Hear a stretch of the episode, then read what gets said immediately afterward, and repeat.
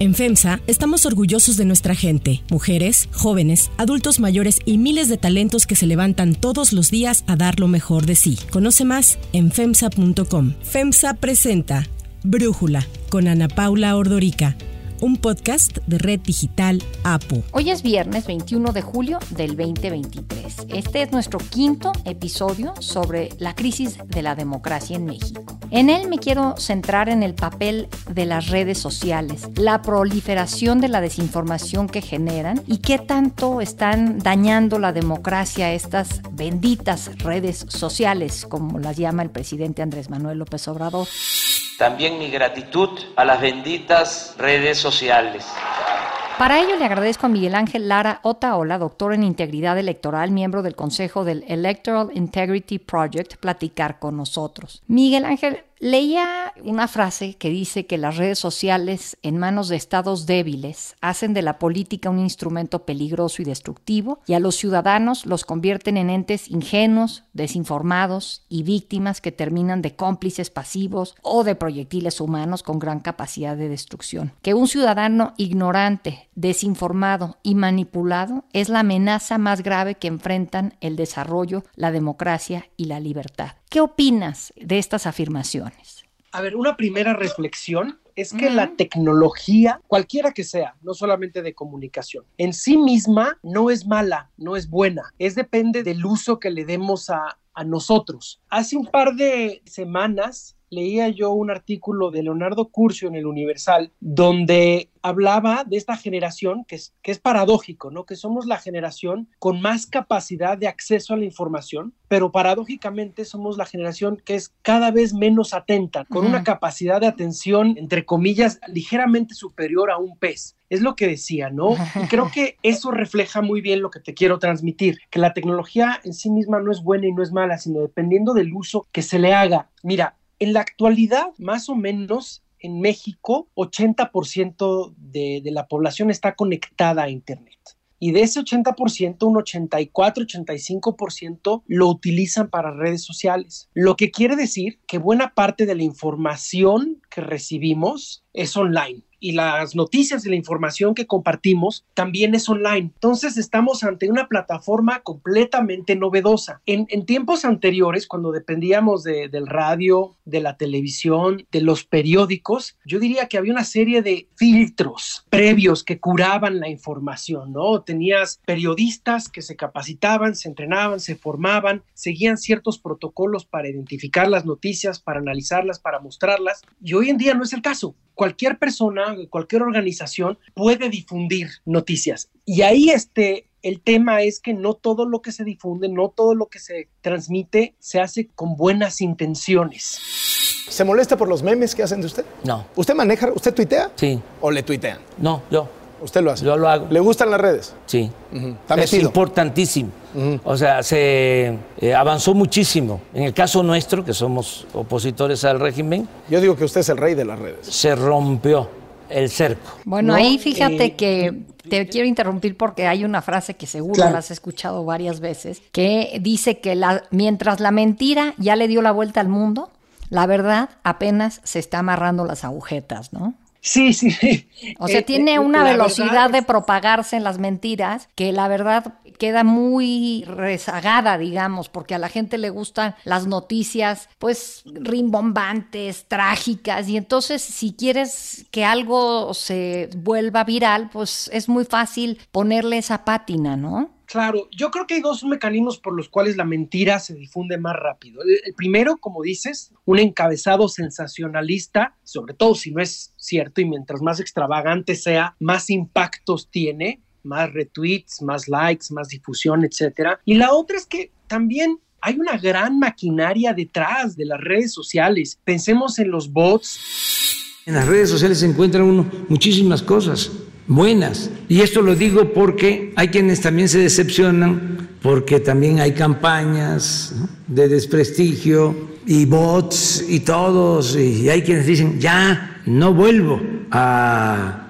tener Twitter o Facebook. pensemos en comentarios pagados para influir el debate, pensemos en los cientos, miles, decenas de miles de, de cuentas falsas, pensemos en la propaganda a la medida y propaganda dirigida. Recordemos este escándalo de Cambridge Analytica, donde se cosechó información, algo así como 50 mil cuentas de Facebook para saber a ti dónde te gusta vacacionar o qué tipo de comida consumes o qué tipo de compras haces. Y a partir de eso llegaron a 50 millones de personas. Si tan solo estuviéramos hablando de un espacio donde individuos que no son respaldados y que no tienen ninguna agenda, simplemente están compartiendo noticias, impresiones, por más buenas o malas que sean, no estaríamos así. Recordemos que atrás de esto hay grandes sumas de, dinero y hay grandes intereses que, mueven las cosas. O sea, hoy tenemos evidencia de, de campañas políticas organizadas de manipulación en redes sociales en la última vez que revisé el dato fue hace un par de años, por lo menos había ocurrido en, en 50 países y campañas que habían movido la intención de voto que, que cambiaron completamente el resultado de, de una elección. Entonces estamos muy lejos ya de esta idea inofensiva, positiva y llena de esperanza en las redes sociales en las épocas de la, recuerdo, ¿no? La primavera árabe, ¿no? Cuando sí, la, revolución verde en Irán se organizaba. Ya no es así. No, no solamente estamos hablando de una persona que sufre la represión de su gobierno, se inmola y otros lo copian y se organizan y salen a las calles. Estamos hablando de conglomerados y estamos hablando de países grandes, de dictaduras como Rusia y como China, dirigiendo sus esfuerzos para desestabilizar otras naciones, ¿no? O sea, ya este monstruo se, se, se salió de las manos. Sí, fíjate que hay un libro buenísimo que escribió Nina Jankowicz que se llama How to Lose the Information War, que habla específicamente del caso de Rusia y la información falsa. Y ella viaja a los países vecinos de Rusia y en Rusia misma, y de ahí pues, eh, entiende, ella además tiene familiares rusos y tal, eh, entiende cómo funciona esta máquina de propaganda rusa y lo explica en su libro, ¿no? Pero fíjate, ahí haces una anotación muy interesante. Cuando la revolución verde de Irán parecía que las redes sociales iban a ser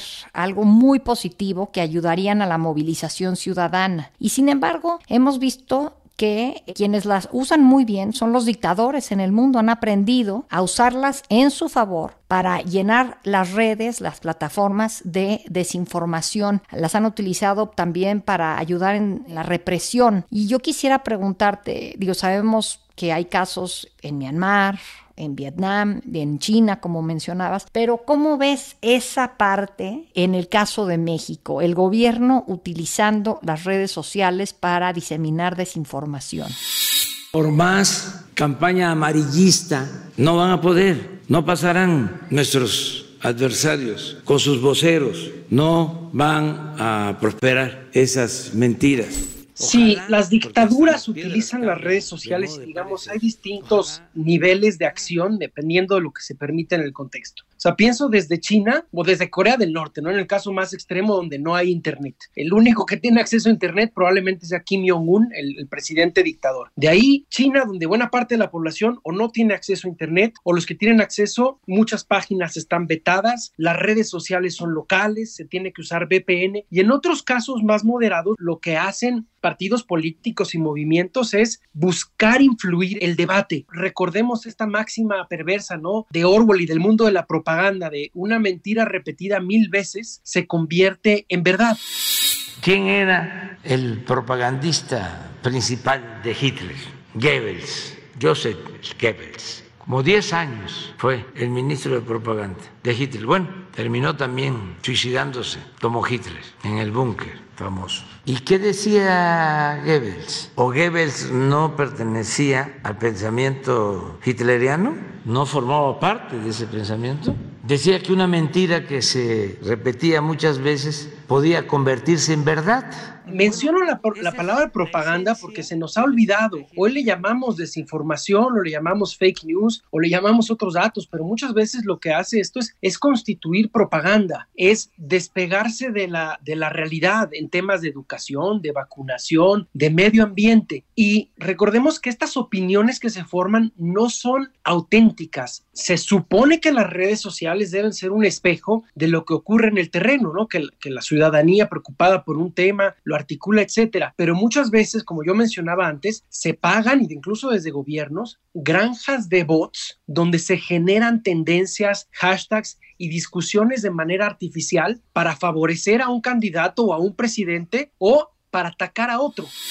No es cierto que haya un grupo promovido por nosotros para defendernos en contra de los que nos cuestionan o nos critican, además con derecho y porque es legítimo. No existe eso. Nosotros no tenemos bots. No, lo que por supuesto rompe la equidad en las contiendas y más ahora en México que nos acercamos al 2024 donde pues ya todos empezando por el gobierno están en pre pre pre campaña violando la normatividad electoral, es algo de lo que tenemos que tener muchísimo cuidado. Sí, totalmente. De alguna forma hay algo que a mí me preocupa. Bueno, tenemos el reto de la desinformación. Entonces, primero preguntarte qué se puede hacer frente a la avalancha de desinformación que circula. Como bien dices, la propaganda ha existido desde siempre y la información falsa también no, no es algo exclusivo de la era de las redes sociales, pero sí viaja a una velocidad y hay acceso a ella de una forma como no existía en el pasado, ¿no? Estoy pensando en el pasado antes de que existiera el iPhone, antes del 2007. ¿Qué podemos hacer frente a esta avalancha de desinformación, Miguel Ángel?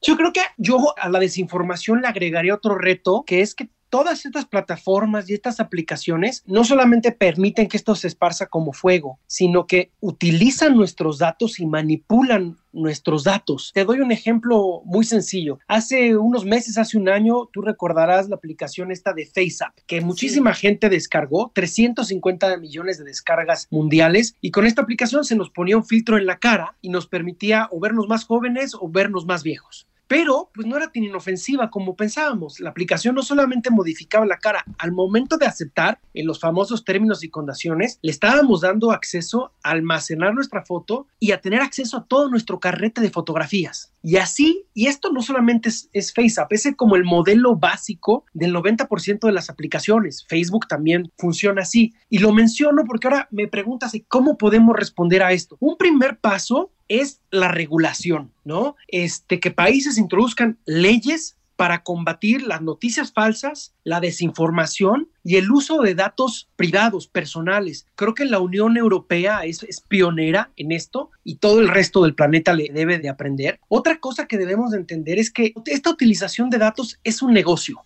¿No? Y por eso detrás de esto existen motivaciones políticas y económicas. Por eso lo que tenemos que hacer es no solamente tratar de curar el síntoma, sino buscar, buscar las causas, ¿no? Rastrear, monitorear, fiscalizar, ver quiénes están atrás de las granjas de bots, porque ya cuando un tweet sale, como tú lo decías, uh -huh. ya no lo podemos este, silenciar, ¿no? Tenemos que ir atrás, ¿no? Y cortarlo de, de raíz. Otra cosa es que pensamos que esta desinformación solamente ocurre alrededor de la jornada electoral y no es cierto, o sea, no solamente ocurre en tiempos de guerra, hay que estar monitoreando a lo largo de todo el ciclo, en precampañas, como yo decía, en las campañas, después, a la hora de los resultados y en tiempos normales. Otra cosa que tenemos que hacer, y esto va desde medios de comunicación, espacios como el tuyo, nosotros como ciudadanos, es, defender la verdad. Eh, tenemos buenos ejemplos, pienso en verificado, pienso en, en, No Coma Cuento de Costa Rica, varios colectivos de medios y periodistas que se han dado la tarea de ver las noticias, decir esto es falso, esto es mentir. A veces siento que eso es tapar el sol un poco con un dedo, ¿no? Porque ante la avalancha de mentiras es, es poco, pero también mucho depende de nosotros. Nosotros como consumidores de Facebook, de WhatsApp, lo que sea, es cuando nos llega algo, pensar dos veces antes de compartir, ver la fuente, ver la fecha, ver que si es que tiene fuente, ves que si tiene autor, si tiene errores de ortografía o no, no compartir en automático, no contribuir al, al escándalo y, sobre todo ed educar a los usuarios para que sean y seamos consumidores de información más exigentes y más capacitados. Yo creo que un poquito de estas cuatro o cinco cosas que dije nos puede ayudar a movernos sí, hacia, 100%. pues quizás no al, no al ideal de la primavera árabe, pero a un espacio un poquito más, menos bárbaro, ¿no? Totalmente. Ahora hay otro aspecto de las redes sociales en democracia que me parece preocupante. La división y la polarización que generan. De pronto vemos como que se arman tribus políticas en donde los grupos ven que esto es un juego de suma cero. Lo que yo gano el otro lo pierde, en definitiva, y viceversa. O sea, acaban con una de las premisas que considero más importantes de la democracia, que es que a veces se gana y a veces se pierde, pero ninguna victoria es definitiva, ni para siempre, y ninguna derrota es lo mismo. Tendrás oportunidad de ganar en otro ciclo, pero de alguna forma esto de las redes parece que lo que, es, que acaba con eso. ¿Lo, ¿Lo ves así, Miguel Ángel? Sí, mira, un principio fundamental de la democracia es el diálogo entre distintos partidos políticos, entre distintos diputados y diputadas, entre ciudadanos. Este diálogo genera entendimiento, genera consensos de leyes, de políticas públicas. Así se forma la, la llamada esfera pública. Cuando pasamos a discutir del terreno eh, físico al terreno virtual, es más fácil que se rompa este diálogo. ¿Por qué? Porque tenemos el, el anonimato ¿Por qué? Porque nos alimentamos nada más de información de nuestras cámaras de eco. Estas son burbujas que nosotros mismos creamos por las cuentas a las que seguimos, porque el algoritmo nos conoce y nos da solamente datos que van a reforzar nuestras posturas. Y es más fácil que por el simple formato y por cómo funciona el algoritmo se rompa el diálogo. Entonces tú a veces tienes este, en Twitter y otras redes sociales como monólogos de locos que simplemente están repitiendo lo mismo. Yo estoy convencido de que si pusieras a estas personas en el terreno físico y fueran dos vecinos, encontrarían que tienen muchos más puntos en común. Por eso la virtud del ágora, ¿no? Ateniense. Ahí simplemente se expresaba, yo necesito esto para la ciudad, tú necesitas esto otro, hay que llegar a un acuerdo, si no, no funcionan las cosas. Desafortunadamente, contribuyen a la polarización pero, pero como decía, ¿no? ¿no? No hay que ser ilusos. Detrás de esto hay una intención económica, hay una intención política. Lo vimos con Trump en Estados Unidos, lo vemos con Orban en Hungría, lo vemos con Le Pen en Francia, este, lo vemos en México. Cada país tiene sus propias características. En unos casos se motiva por el racismo, pienso en Estados Unidos, en otros casos por la desigualdad y el clasismo y la pobreza. En México.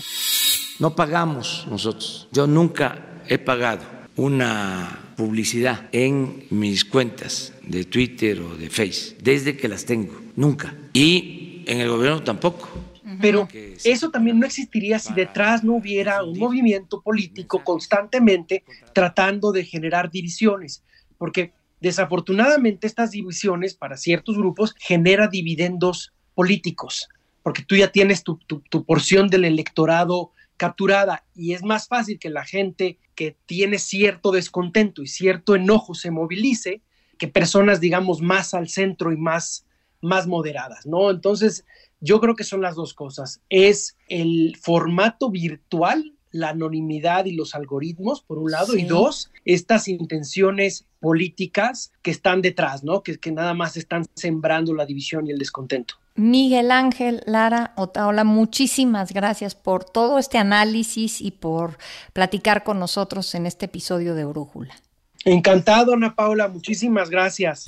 Si te gusta escuchar Brújula, te invitamos a que te suscribas en tu aplicación favorita o que descargues la aplicación Apo Digital. Es totalmente gratis y si te suscribes será más fácil para ti escucharnos. Además, nos puedes dejar un comentario o calificar el podcast para que sigamos creciendo y mejorando para ti.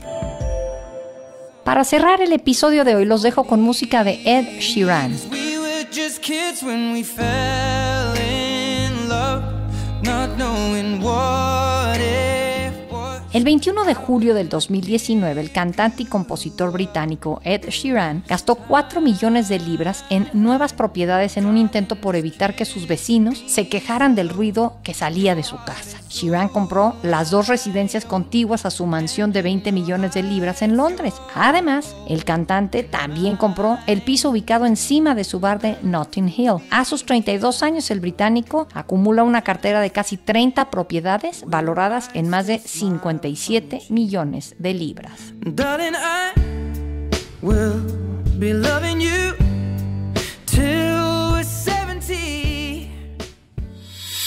Soy Ana Paula Ordorica. Brújula es una producción de Red Digital APO. En la redacción, Ariadna Villalobos. En la coordinación y redacción, Christopher Chimal. Y en la edición, Cristian Soriano. Los esperamos el lunes con el último episodio de esta serie sobre la crisis de la democracia en México. Por lo pronto pasen un muy buen fin de semana. Oxo, Farmacias ISA, Cruz Verde, Oxo Gas, Coca-Cola FEMSA, Invera, Torrey y PTM son algunas de las muchas empresas que crean más de 245 mil empleos tan solo en México y generan valor como parte de FEMSA. FEMSA presentó Brújula con Ana Paula Ordorica, un podcast de Red Digital APO.